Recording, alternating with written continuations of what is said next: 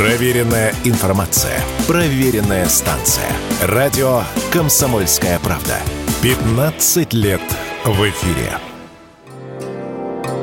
Российские кадровые агентства столкнулись с ростом спроса бизнеса на работников из таких стран, как Индия, Пакистан и даже Северная Корея. Связано это в первую очередь с нехваткой кадров во многих отраслях, а также с сокращением числа трудовых мигрантов из стран СНГ. В каких сферах, на каких предприятиях могут быть задействованы такие работники? Как правило, это вакансии для низкоквалифицированных рабочих, рассказала радио «Комсомольская правда» директор по маркетингу кадровой компании «Юнити» Надежда Федотова.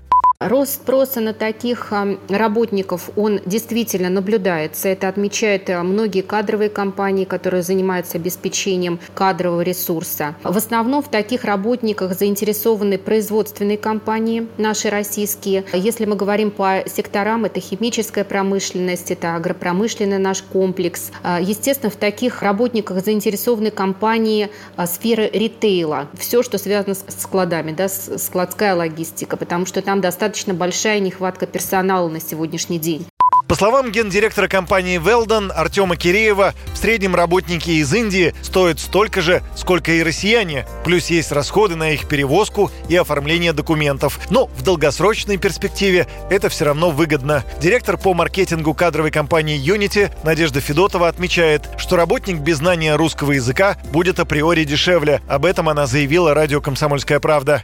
Естественно, они будут обходиться дешевле наших российских работников, абсолютно точно, иначе такого тренда бы мы бы не наблюдали. Я не думаю, что они будут отнимать работу наших российских специалистов, потому что, в принципе, их в целом не хватает. И э, мы видим сейчас, что даже мигранты из ближнего зарубежья, они не могут покрыть потребности рынка. Но чтобы вы понимали, например, на склады, в курьерские службы, в ритейл на сегодняшний день нехватка исчисляется сотни сотнями людей.